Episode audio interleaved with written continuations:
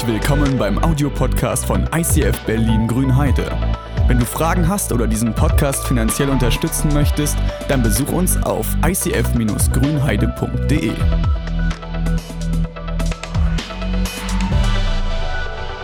Es ist so schön hier zu sein. Hey, was wäre, wenn wir als Christen uns nicht nur in unseren Räumen treffen, sondern wenn Wände gesprengt wären und wir dort sind, wo die Menschen leben?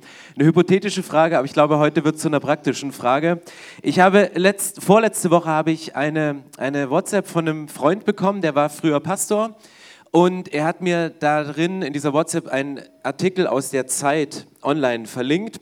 Und der war überschrieben mit den Worten, ab in die Hölle mit euch. Und damit hat er mich. Ich habe gesagt, das ist mein Business, ähm, da muss ich, das muss ich lesen. Und dann lese ich die Überschrift von diesem Zeitartikel, da stand unter diesem, über dieser Überschrift, ab in die Hölle mit euch. Die Kirchen verlieren in Deutschland an Einfluss und konservative Parteien verraten in Moria die bedingungslose Nächstenliebe, braucht es wieder mehr christliche Ethik. Und ich habe diesen Artikel weitergelesen, weil er mich fasziniert hat, weil er mich herausgefordert hat und ich konnte ihm nur zurückschreiben, zwei, drei Worte, krass, aber wahr. Ich habe mich ertappt gefühlt, ich habe mich überfühlt, ge, überführt gefühlt, nicht nur ein C vor in ein Logo reinzupacken, nicht nur ein C in eine christliche Gemeinde, nicht nur ein C vor eine Partei zu packen, sondern Herausforderungen, die wir grade, denen wir gerade weltweit begegnen, nicht nur zu begegnen, sie nicht nur aufzunehmen, sondern darauf zu reagieren und das Richtige und das Gute zu tun. Und dann bekam ich auf diese Antwort von mir, krass, aber wahr, bekam ich die Rückantwort von ihm und sagte, das ist genau der Grund, warum ich nicht mehr als Pastor arbeite. Und ganz ehrlich, das ist auch der Grund, warum ich mich nicht mehr Christ nennen will, weil ich diesem Anspruch, den die Welt an mich hat, nicht genüge. Und ich dachte, was für ein krasser Anspruch, was für ein Druck lag auf ihm in seinem Beruf, was für ein Druck liegt auf diesem Brand, den wir haben als Christen, was für ein Druck haben wir von dem, was wir, was wir denken, tun zu müssen und was ist wirklich unser Auftrag. Und deswegen möchte ich heute, heute ist das Thema Breaking Walls, Glaube an der Arbeitsstelle. Aber ich möchte anfangen mit dem Thema Kirche. Was ist Kirche eigentlich? Warum sind wir eigentlich Kirche? Was, was will Gott eigentlich? Ist der Druck wirklich so groß oder wo machen wir uns Druck, wo Gott gar keinen macht? Äh, ich glaube, dass Gott nie wirklich Druck macht. Er fordert uns heraus. Aber wo sollten wir sagen, das ist das Zentrum? Und ich habe ein paar spannende Sachen. Ich freue mich so dermaßen auf die Predigt, deswegen ich war so froh. André schrieb an, Tim ist ausgefallen, kannst du kommen? Ich so, ey, ich will die Predigt nochmal halten, egal wo ich kann ich komme. Ich habe zugesagt, ohne zu gucken, ob ich überhaupt Zeit habe. Aber ähm, hatte Zeit. Genau. Ja, meine Frau macht über Glaube zu Hause heute. Von daher, also nicht zu Hause, sondern zu Hause. Zu, ja, also Thema. Das ist ganz praktisch. Das ist wirklich cool. Genau. Und deswegen die erste Frage ist, was ist eigentlich Kirche? Und ich möchte mal hineingehen mit euch ins Alte Testament ganz kurz und gucken, wo ist eigentlich die erste Kirche gebaut worden. Und es ist lustig, da kamen Menschen auf die Idee und haben gesagt im Alten Testament, hey Gott, es ist cool, dass wir Christen sind, wir, Israel, also wir sind Israeliten, wir sind Nomaden, jüdischer Background und wir ziehen von Ort zu Ort. Das war ein Nomadenvolk, die haben Zelte aufgebaut, die hatten eine Stiftshütte, das war so eine mobile, mobile Kirche. Die würdest du heute in Form einer großen LED-Leinwand irgendwo auf so einem Truck aufgebaut hinstellen und dann eine riesen Bühne mit fetten Bassboxen aufbauen. Das war so äh, Stiftshütte im Alten Testament, ein Ort der Begegnung, wo Leute zusammengekommen sind, wo sie zur Ruhe kamen und wo sie im Zentrum Gott geopfert haben. Und dann sagen die Leute, ah, wir haben keine Lust immer auf diesen ständigen Auf- und Abbau, lass uns doch ein Haus bauen. Wir wollen dir einen Tempel bauen. Und dann kommt die Reaktion von, von Gott, und es ist so lustig, dass er wahrscheinlich so schmunzelnd da sitzt und sagt, sag mal, wollt ihr mich wirklich in ein Gebäude pressen? Glaubt ihr wirklich, dass ich mich reduzieren lasse auf ein Teamtreffen? Glaubt ihr wirklich, dass ich mich reduzieren lasse auf eine Stunde Gottesdienst im Tempel am Sonntag? Und das steht in Jesaja ähm, 66, ist die Reaktion von Gott, so spricht der Herr, der Himmel ist mein Thron und die Erde mein Fußschemel und da wollt ihr mir ein Haus bauen. An welchen Ort soll ich mich denn niederlassen? In der Speisekammer oder im Thronsaal. Ich habe doch alles geschaffen. Himmel und Erde kommen doch aus meiner Hand. Gott sagt, hey, vergesst es. Vergesst es, mir irgendwie einen Ort bauen zu wollen, einen Ort schaffen zu bauen, wo ich anwesend bin, wo ich verfügbar bin, wo ich greifbar bin. Alles, was existiert und aus dem ihr was bauen wollt, das habe ich doch geschaffen. Und ihr, ihr wollt auf der Erde, auf einem Kontinent, in einem Land, in einem Ort, in einer Stadt, an einem Stadtteil mir einen Tempel bauen. Und Gott sagt, ich weiß gar nicht, ob ich das erkenne, weil eigentlich ist die Erde ist so mein Fußschemel. Also ich habe vor meinem Sessel, also wir haben, wir haben einen Sessel und ein Sofa, also zwei Sachen. Und wir haben so einen Fußschemel. Das ist das kleinste Möbelstück bei uns. Und ähm, der steht immer an der falschen Stelle. Also der muss so 1,50 Meter so in Bein, ist das 1,50 Meter? Nee. In Beinlänge fortstehen und es ist so das gemütlichste Möbelstück, aber es fällt fast nicht auf zwischen Sessel, äh, Sofa, Zimmer, Regal, Haus. Das ist so, Gott sagt, die Erde, ganz ehrlich, vergesst es. Ihr könnt mir kein Haus bauen und ich will auch nicht reduziert werden irgendwie auf ein Teamtreffen, irgendwie auf, auf etwas, was was greifbar ist. Und mit der Frage bin ich ins Neue Testament reingesprungen und habe gesagt, na gut, was heißt das denn jetzt, Gott, wenn du nicht, wenn du nicht in den Gebäude zu treffen bist, wo treffen wir dich denn dann? Wenn du nicht im Gebetsraum bist und meine Gebete erhörst, wo, wo, wo, wo treffe ich dich denn dann? Und in 1. Petrus 2, Vers 5 ist die Antwort, da steht, lasst euch selbst als lebendige Steine in das Haus einfügen, das von Gott erbaut wird und von seinem Geist erfüllt ist. Lasst euch zu einer heiligen Priesterschaft aufbauen, damit ihr Gott Opfer darbringen könnt, die von seinem Geist gewirkt sind. Opfer, an denen er Freude hat, weil sie sich auf das Werk von Jesus Christus gründen.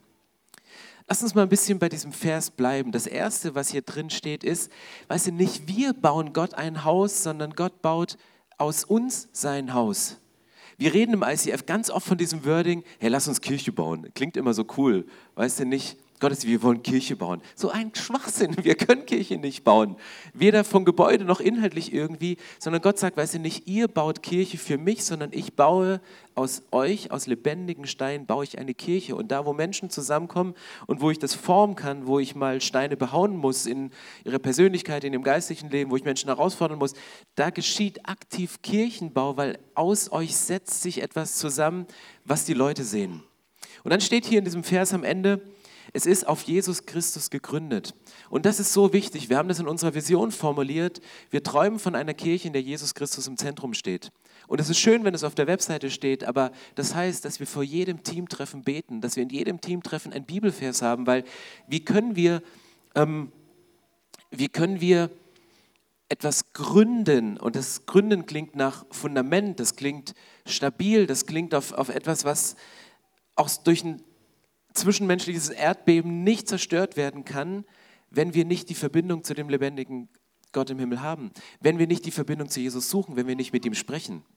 Und ihr habt eine Großbaustelle um die Ecke, wo man lange dran baut, ist das Fundament. Und man baut in der Regel länger am Fundament. Und je morastiger der Untergrund ist, umso tiefer musst du so, so Pfähle in den Boden reinmachen, dass das, was oben drauf gebaut wird, stehen kann. Und deswegen jede Kirche, die muss auf Jesus Christus gegründet sein.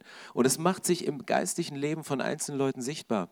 Zu sagen, wann, wann mache ich denn meine Pfähle tief, wenn ich morgens die Bibel aufschlage, wenn ich abends das letzte Gebet spreche, rammst du einen Pfahl in die Erde, um ein Fundament zu bauen und auf Jesus Christus gegründet zu sein. Aber wenn du das hier liest und sagst, okay, Kirche ist kein Gebäude, sondern wir sind heilige Priester und Priesterinnen, da kriegst du Synapsenfasching, weil du dir auf einmal vorstellst und denkst so, was heißt das denn jetzt? Ich bin doch kein Priester. Wenn ich oft auf Hochzeiten fahre oder nicht in der Kirche bin, und Leute mich nach meinem Beruf fragen und ich sage immer, ich bin, ich bin Pastor, dann sagen sie immer, nee, du willst mich verarschen. Das war letzte, ey, du, du verarschst mich, oder? Ich so, nein, ich bin wirklich Pastor, ich, ich schwöre, habe ich gesagt. Das war geil. Ähm, aber sobald Leute dich in so einer Rolle als Prediger, als Pastor sehen, dann, dann haben sie ein gewisses Bild vor Augen. Und auch wenn du in der Gemeinde bist, ich weiß nicht, was ihr für ein Bild von André habt. oh, jetzt, jetzt ist meine Zeit gekommen. Nee, weißt du, ein Pastor ist ja immer, weißt du, immer fresh, always cash, der muss immer großzügig sein, darf aber nicht viel verdienen. Der muss das Gebet, was er spricht, muss sofort zur erwünschten Heilung hoffen. Jedes Coaching-Gespräch, was du mit ihm hast, das muss sofort die Lösung bringen, wo Seelsorger und Therapeuten schon zehn Jahre gesessen haben und alle Tests an dir ausprobiert haben, die es irgendwie gibt. Das muss der Pastor in einem Mentoring-Gespräch lösen. Und ähm, du sollst jeden Tag stille Zeit lesen, was jeder Input muss inspirieren, direkt von dem Herzen Gottes rausfließen. Willkommen im Club. Das ist nicht nur der Job von André, das ist dein Job und meiner und deiner und meiner. Weil wir sind berufen, Könige und Priester zu sein. Wir sind, wie der Text hier sagt, 1. Petrus 5, wir sind eine heilige Priesterschaft. Und deswegen möchte ich nochmal fragen, was ist eigentlich ein Job von Priestern, wenn die Anforderungen so drüber sind? Ein Priester hatte nicht viel zu tun, der hatte zwei Jobs. Das erste war, er war Mittler zwischen Gott und Menschen. Ein Priester war der, der das, was Gott ihm aufs Herz gelegt hat, übersetzt in die Welt der Menschheit und die Lasten und die Sorgen, die die Leute hatten, wieder zu Gott gebracht hat und gesagt, okay Gott, ich, ich leg's dir hin. Unser Volk stöhnt, es seufzt. Wir, wir, wir können mit den Problemen nicht mehr alleine umgehen. Gott, wir brauchen eine Lösung von dir. Wir, wir schaffen es nicht mit unserer zwischenmenschlichen Perspektive. Wir brauchen deine Sicht auf die Dinge. Das heißt, ein Priester Nummer eins Job war Mittler zwischen Gott und Menschen. Und das Zweite, was er machen musste, war, er musste Opfer darbringen. Er hat Opfer stellvertretend für andere dargebracht. Er war im Tempel, er war in der Stiftshütte, er war im Zelt der Begegnung. Menschen sind zu ihm hingegangen, haben ihm die Tiere gebracht, er hat sie geschlachtet und hat sie geopfert, um die, die, die, die Gap, die zwischen Menschen entstanden ist, wieder zu schließen. Und das war der Job von Priestern. Und das heißt, wir sind Priester. Und was heißt das für uns als Priester? Was sollen wir tun an unserer Arbeitsstelle, dort, wo wir wohnen, in unserer Nachbarschaft, in der Kita, wo wir sind? Das Erste ist, wir sollen die Verbindung zwischen Gott und den Menschen, die diese Verbindung zu Gott verloren haben, wiederherstellen. Was bedeutet das ganz konkret, die Verbindung von Menschen, die die Verbindung zu Gott verloren haben? Ich glaube, dass jeder Mensch ein Geschöpf von Gott ist. Und dass diese Verbindung da war ganz am Anfang aber dass wir Menschen diese Verbindung verloren haben und dass sie kaputt gegangen ist. Und das Zweite, was wir machen sollen, und dann werde ich konkret, ist, wir können stellvertretend opfern. Wir können mit den Fingern drauf zeigen, dass unser Nachbar sein Leben nicht auf die Reihe kriegt, dass der Müll vor der Haustür steht, anstatt er sie selber runterbringt, dass er ein Problem mit Alkohol hat und, und sein Leben nicht unter Kontrolle kriegt und aufgrund dieses Alkohols seine Beziehung kaputt gegangen ist. Wir können den Finger heben und sagen, du kriegst dein Leben nicht auf die Reihe. Oder wir können als Priesterinnen und Priestern das mittragen und sagen, ich nehme deinen Müll mit runter. Ich helfe dir in deinem Problem. Ich nehme dir nicht nur die Lasten ab, sondern ich gehe mit dir zum Get Free Wochenende, wo wir mal an die grundlegenden Themen rangehen können. Aber was heißt das ganz konkret, das zu leben? Ich meine, reduziert ist unser Evangelium, was wir predigen, auf, auf vier Symbole. Und das erste Symbol ist das große Herz, was über dem Leben von jedem Menschen steht. Das ist das erste Gebot. Du sollst Gott, den Herrn, lieben und deinen Nächsten wie dich selbst. Da fängt es an. Aber das zweite Symbol ist auch da. Und wir entziehen uns dieser Liebe oder haben anderen Menschen diese Liebe entzogen. Und deswegen kommt es halt zu diesem Abstand, zu, zu dieser Entfernung von dem ersten Gebot, dass wir Gott gar nicht mehr lieben können, weil wir sagen, Gott, ey, wenn du mich wirklich liebst, warum hast du das zugelassen? Dass wir unseren Mitmenschen nicht lieben können, weil er uns ver verletzt hat und weil er sich unserer Liebe entzogen hat. Und dann kommt Jesus ins Spiel und Jesus sagt, du, ich, ich stelle diese Liebe wieder her. Und, und ich, also ich, ich liebe dich so sehr, ich, ich würde lieber sterben, als die Ewigkeit ohne dich zu verbringen. Und er geht ans Kreuz und sagt, ich, ich, ich stelle das wieder her und er gibt uns diesen Anker, er gibt uns diese Sicherheit für eine Ewigkeit mit ihm und sagt, das ist wiederhergestellt.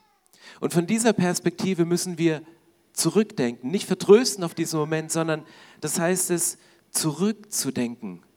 Und laut der Bibel sind wir Priester, die den Leuten das erklären. Ich habe das vor kurzem einer Frau im Zug, im Speisewagen erklärt, weil sie durch Liebesentzug in ihrem Leben Dinge erlebt hat, die einfach nur katastrophal sind, wo du sagst, ich will schon das Hören tut mir weh. Und, und, und du, du erzählst es in diesem Moment und, und du merkst, es bricht was bei ihr auf und es löst sich was in ihrem Herzen. Aber was heißt das konkret, wenn wir 24-7 Priester sind, wenn wir Priesterinnen und Priester sind, da wo du gerade bist? Was heißt es konkret, die Verbindung zu Gott wiederherzustellen bei den Menschen, die diese Verbindung verloren haben? Weil du bist Priesterin und Priester, du verkleidest dich nur anders. Franzi ist als Mutter verkleidete Priesterin. Jakob ist als Kita-Leiter verkleideter Priester, der da ist. Du bist Ärztin, als Ärztin verkleidete Priesterin. Du bist als Student verkleideter Priester. Ich war in der Bahn nicht ein Pastor, sondern ich war ein als Bahnfahrer verkleideter Priester, weil ich hatte keine Lust auf ein Gespräch. Ich habe mir die Seele gerade aus dem Leib gepredigt in Hamburg und dachte, ich will jetzt einfach nur Ruhe haben und meinen Kaffee trinken und nicht nur ein Gespräch haben. Aber ich war verkleidet als Bahnfahrer und diese Frau hat mich getroffen und wir hatten die Chance, über diese vier Symbole zu sprechen. Egal was du machst, Gott schickt dich in deine Welt und er verkleidet dich in deinem Umfeld. Vielleicht bist du auch als Rentner verkleideter Priester und bist gesandt zu den Dauercampern am Schwilosee. Dort verbringst du dein Lebensabend, aber dort ist eine Generation, dort ist eine Gruppe von Menschen, wo es nicht nur wichtig ist, das Evangelium zu erzählen, sondern wo es auch noch dringend ist, weil sich das Zeitfenster langsam schließt. Und du bist dort als Gesandter und als Priester und sagst, ja, ihr habt euer Leben gelebt und ihr habt die Verbindung zu Gott verloren. Ich bin eure, euer Mittler und ich trage das jetzt mit. Vor kurzem eine Geschichte gehört, wo ein junger Familienvater bei einem eBay-Kleinanzeigenverkauf sein Priesterdasein gelebt hat. Der hat ein Kinderfahrrad, das hat er auf eBay Kleinanzeigen gesetzt und hat dann mit seinen Kindern bevor die Frau, die sich auf diese Annonce beworben hat, gebetet und hat gesagt, komm, wir beten jetzt dafür, dass die richtige Person dieses Fahrrad bekommt. Und während sie so beten, bekommen sie den Eindruck, dass die Frau durch eine Krankheit gerade eine richtig, richtig schwere Lebenssituation hat und finanziell unter Druck steht. Und sie kommt und sie war freundlich und hat ihr Kind dabei und es passte alles mit dem Fahrrad. Und irgendwann fragte der Mann nach, sagte, können wir noch für sie beten? Und dann guckte sie schon, komm, sag ihr, wir sind Christen. Ähm, und während sie für sie beten, spricht sie die Sachen aus, die sie so belasten in dem Moment. Und dann haben sie am Ende gesagt, okay, wir schenken dir das Fahrrad, um das zu entlasten. Und sie bricht in Tränen aus und sagt, das hätten wir nie gedacht. Und er sagt, ja, wir haben für sie vorher gebetet und Gott hat uns das gesagt. Und wir sind in einer Kirche zu Hause, die Großzügigkeit lebt. Und deswegen möchten wir sie entlasten, möchten wir ihnen das schenken. Da war einer Priester bei einem eBay-Kleinanzeigenverkauf. Und das kannst du in der Mensa sein, das kannst du, wenn du die hochprozessorischen Computer verkaufst, das kannst du überall sein. Du kannst Priester und Priesterin sein, egal wie du dich die Woche verkleidest. Was du nicht loskriegst, ist diese Rolle als Priesterin und Priester dort, wo du bist. Und das ist eine Herausforderung. Und die Bibel sagt, Jesus sagt, weißt du, so wie ich vom Vater in die Welt gesandt worden bin, so sende auch ich euch aus. Und in Kombination zu dem sagt er noch, mir ist alle Macht gegeben im Himmel und auf Erden. Und dann denkst du, na gut, Jesus, ist doch schön, wenn du mich sendest. Warum steht da dieser Satz, mir ist alle Macht gegeben im Himmel und auf Erden? Ich glaube, das hat Gott reingeschrieben, weil er weiß, dass wir große Schisser sind und dass ich der größte Schisser von allen bin. Weil es ist leichter, von der Bühne über das Evangelium zu predigen, als es jemand eins zu eins in einem Zugabteil zu erklären. Es ist leichter, seinen Glauben auf einer Bühne zu verkünden, als vor seinen zwei Arbeitskollegen. Ich bin ähm, als Keyboarder verkleideter Priester jeden Freitag. Ich spiele in der Funkband mit Freunden aus unserem Dorf, also Ort. Und es macht mega Spaß. Es macht einen Heidenspaß, wollte ich jetzt sagen. Es, macht, es ist so geil, aber ich bin der Einzige und ich bin da, da. Die wissen alle, dass ich Pastor bin. Aber was ich da mache, ist, einen Streit zu schlichten, wenn einer sich ein Lied wünscht von den Frauen und sagt, das ist eine schöne Ballade, die wir spielen, aber der Bassist, der Keyboarder und der Schlagzeuger sagt, wir spielen ja nicht so ein langweiliges Zeug, das ruft doch nicht. Und dann ist auf einmal ein Streit und du weißt, okay, der Streit ist nicht nur in der Band, sondern das ist ein Ehepaar, die sich da gerade streitet und die werden kein schönes Wochenende haben. Und dann werde ich, ich bin ja verkleidet als Priester und ich kann stellvertretend helfen, dort den Streit zu schlichten in dieser Situation. Und das ist die Herausforderung für uns. Und manchmal, ich, ich finde, wir, also wir schimpfen auf Justin Bieber, der sich Christ nennt und dann vor Millionen Publikum bei laufender Kamera seinen Glauben nicht klar bekennt und nicht Zeugnis gibt vernünftig. Aber wir haben Schiss vor unseren Arbeitskollegen oder Kommilitonen zu sagen, dass wir sonntags in Gottesdienst gehen. Und, und das ist die Herausforderung für uns, wo wir sagen, da, da fordert uns Gott nochmal raus und sagt, da wo du bist, bist du gesandt von mir und ich habe dir die Macht gegeben. Ich weiß, dass du Angst hast, ich weiß, dass es Überwindung kostet, aber geh raus dort, wo du bist. Es gibt eine Umfrage, die wurde unter Christen gemacht und die fand ich sehr spannend und die passt super zum Thema Christ am Arbeitsplatz, auf das ich jetzt auch noch komme. Ähm, und zwar war das eine Umfrage nach Zufriedenheit von Christen in ihrem Job. Und die war sehr spannend, weil 70 ähm, Prozent der Leute haben gesagt, nein, ich bin nicht zufrieden. Und unter den 70 Prozent waren drei Antworten drunter. Die erste Antwort war, nein, ich bin zu etwas Größerem berufen. Die anderen sagten, ich bin nicht zufrieden, ich weiß aber nicht, was meine Berufung ist. Und die dritte Gruppe hat gesagt, ich bin nicht zufrieden, weil ich will etwas Geistliches machen. Jetzt ist die Frage, was ist geistlich? Was Geistliches kannst du machen? Ich habe da mal so eine Liste aufgeschrieben von dem, was geistlich ist. Also Erweckungsprediger, so ab Reinhard Bonke-Level, oder? Das ist dann so richtig geistlich. Weißt du, der hat Impact. Oder Pastor André, du bist schon sehr nah dran. Oder gehst als Missionar nach Nigeria, nach Kenia oder Ostdeutschland, irgendwo Vollzeitler, Seelsorger, beten, Bibel lesen. Das sind so die Kategorien, die wir einordnen. Wenn du das machst, dann machst du was Geistliches. Ich habe die zweite Liste, was ist eigentlich nicht geistlich? Also Geschäftsinhaber, Ein kleiner Zachäus. Ja, Gewinnmaximierung. Oh, Habe ich das gerade gesagt? Oder CEO, weißt du, Geschäftsführer einer Bank oder Banker. Hey, du handelst mit dem Mama und du bist vielleicht noch, machst vielleicht noch mit Aktien rum, nennst dich Christ und arbeitest Sonntag im Multimedia mit und in der Woche zockst du Aktien und machst auch noch Gewinn und bist dann erfolgreich. Uh, ähm, Abteilungsleiter, Arbeiter, Arbeitslose, auch Arbeitslos ist auch so ein Ding, weißt du, du, dann glaubst du nicht richtig, dann bist du faul, weil, was steht nochmal hier, geh hin zur Ameise, du Fauler. Schon heben wir den Finger und sagen, hey, das ist was, eine Folge von deiner Ungeistlichkeit führt dich in die Arbeitslosigkeit, so ein Schwachsinn. Es gibt manchmal Umstände, warum du da landest. Ja, du kannst was ändern, keine Frage, aber das ist nicht ungeistlich. Kochen, putzen habe ich mit reingemacht, weil ich mache lieber ein Get-Free-Wochenende und predige, als dass ich zu Hause die Spülmaschine ausräume. Deswegen ungeistlich. Nein, ähm, feiern, so Grünheider Party People. Zapf Connect. Ja, ich habe da so ein paar Beispiele, warte mal, aufgeschrieben. Ähm, das ist Schwachsinn. Weißt du, es ist nicht wichtig, was du machst, sondern wie du es machst. Es ist nicht wichtig, was du machst, in welcher Situation drin bist, welchen Beruf du machst. Dein Beruf ist nicht ungeistlich, nur weil kein C davor steht. Du, du bist Priesterin und Priester gesandt, als, verkleidet als sonst was.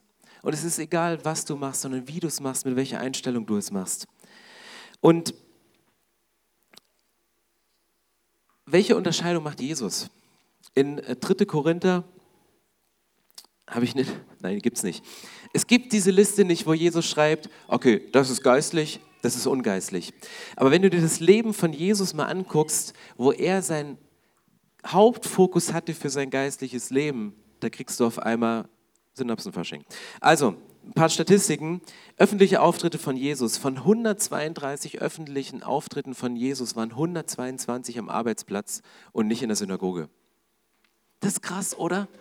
Und du denkst, ey Jesus, du, hast dein, du, bist doch, du warst doch Prediger, du warst doch Seelsorger, du solltest doch im Tempel sein, du solltest doch dort predigen, wo die Christen oder die Juden sich versammelt haben und nicht da, wo, wo die Fischer sitzen, die nach Fisch stinken und die Zöllner, die nach Geld riechen und so.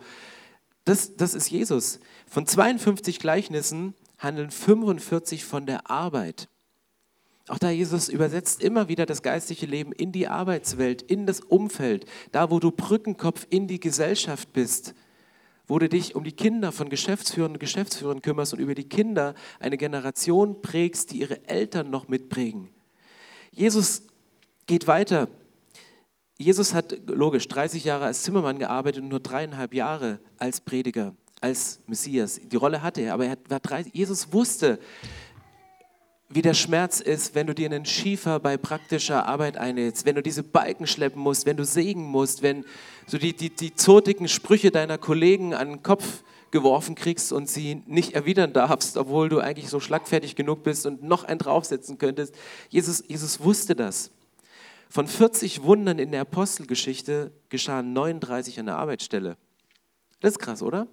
Bist du schon mal in den Gottesdienst gegangen, sondern hast ein Wunder erwartet?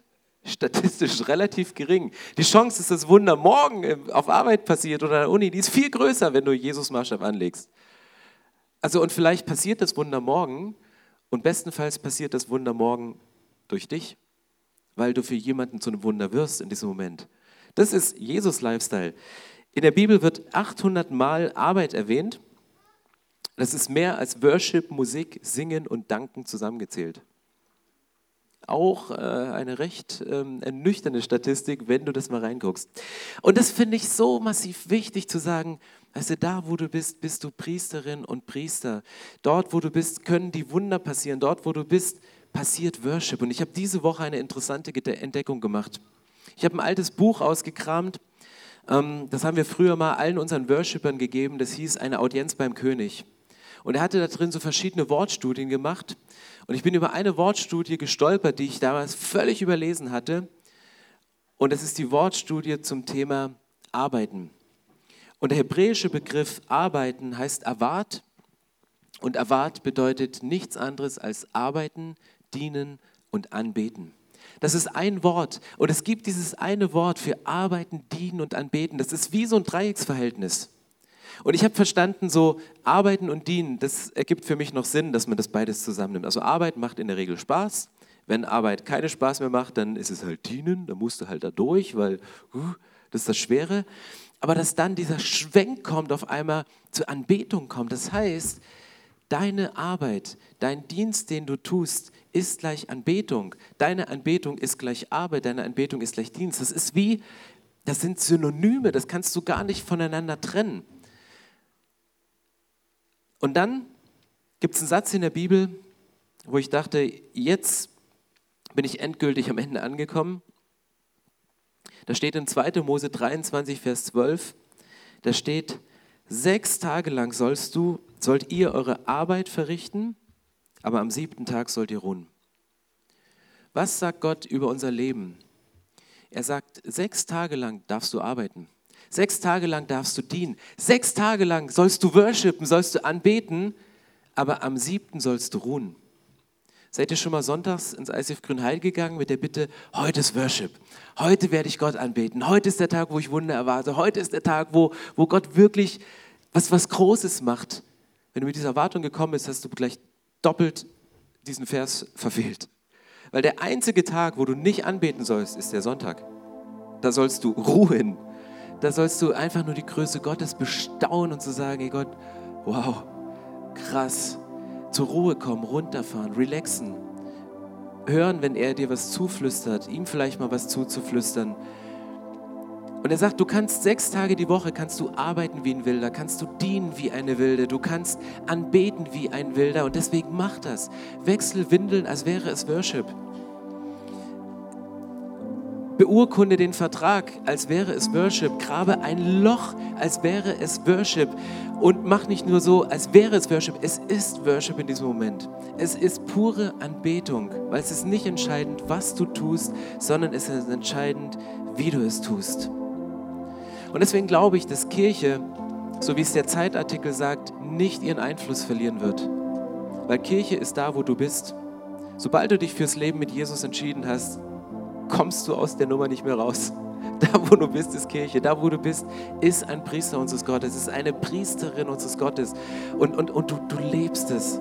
Glaub nicht, dass es ungeistlich ist, weil du gerade in der Lebensphase bist, wo du deine Berufung, die du von Gott hast, deine, deine kreative Art, deine, deine strategisch denkende Art vielleicht nicht so ausleben kannst, weil du in einer Phase bist, wo es nicht geht.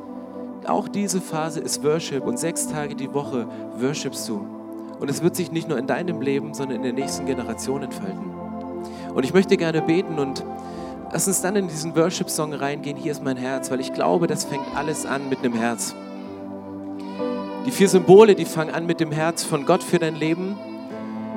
Und unser Leben fängt an mit diesem Herz. Und wenn unser Herz anfängt dafür zu schlagen, dass das, was wir unter der Woche arbeiten, wo wir dienen, wenn das zur Anbetung wird und wir dieses göttliche Dreieck miteinander vereinen, ich glaube, dann wird sich dein Leben verändern und wir werden Kirche und wir werden Gesellschaft auf den Kopf stellen.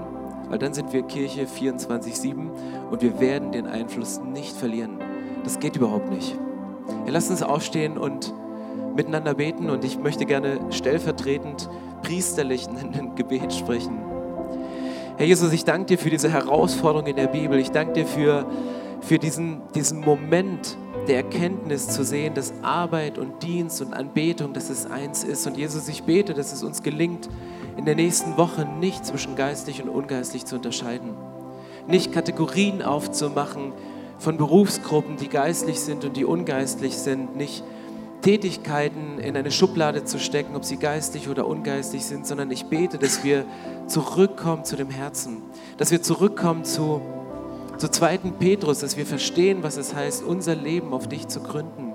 Dich als Fundament zu haben, als, als Brust, an die wir uns anlehnen können, als Schulter, bei der wir uns ausheulen können, aber auch an deinen Finger, der uns aussendet und sagt, du bist Priesterin und bist Priester, als was du dich auch verkleidest unter der Woche, du bist es, wo du es bist. Und Jesus, ich bin gespannt auf die Zeugnisse, die passieren, dass wenn wir eine Kleinanzeige schalten oder wenn wir einen Impuls bekommen, im Alltag an der Kasse jemanden die Lasten zu tragen oder einen Einkauf zu bezahlen, dass wir dann merken, okay, wir sind das, was wir sind, durch dich und wir sind ausgesandt. Gott, ich bete, dass uns gelingt, unseren Glauben zu bekennen. Ich bitte dich, dass das Wunder dort passieren, wo du sie am meisten gemacht hast, auf unserer Arbeitsstelle, im Umfeld mit unseren Kolleginnen und Kollegen. Ich bete, dass wir den Mut haben, über unseren Glauben zu sprechen und in das Zentrum vorzudringen, nicht nur coole Events zu promoten, sondern, sondern vier schlichte Symbole auf eine Serviette zu schreiben, um Leute zu dir zu führen und die Brücke wiederherzustellen. Jesus, wir sind Priesterinnen und Priester und wir möchten Mittler sein zwischen dir und den Menschen. Wir wollen es Menschen so einfach wie möglich zu machen, zu deinem Herzen wieder vorzudringen. Und Jesus, da, wo wir anfangen, Lasten von anderen stellvertretend zu tragen, wo wir Opfer bringen für andere, wo wir für andere beten, wo sie nicht mehr beten können, wo wir an einer Beziehung festhalten und jemand Liebe geben, obwohl er uns die Liebe schon lange entzogen hat und die Beziehung schon zerbrochen ist, dann möchten wir Priesterinnen und Priester sein und die Opfer bringen und Dinge tragen. Und ich bitte dich, dass du uns hilfst und mitträgst. Das ist deine Verheißung, die steht. Du sagst, ich, ich, ich helfe euch, wir sind Geschwister und das, das, das Joch, was bei dir auf der Schulter liegt, das ist, ist sanft und meine Last ist leicht und ich, ich, ich trage es mit, ich entlaste dich in dem Moment, wo du dich dafür entscheidest, für andere ein Opfer zu bringen. Und Jesus, ich möchte dir danken, dass du immer an unserer Seite stehst und unsere Herzen sind hier und hier ist mein Herz und nimm du es und, und forme es und gib uns diesen Impuls, im richtigen Moment das Richtige zu tun und das Richtige zu sagen. Weil es nicht entscheidend, was wir tun, sondern wie wir es tun. Und lass uns alles, was wir in der nächsten Woche tun, mit der Einstellung einer Priesterin und eines Priesters tun. Amen.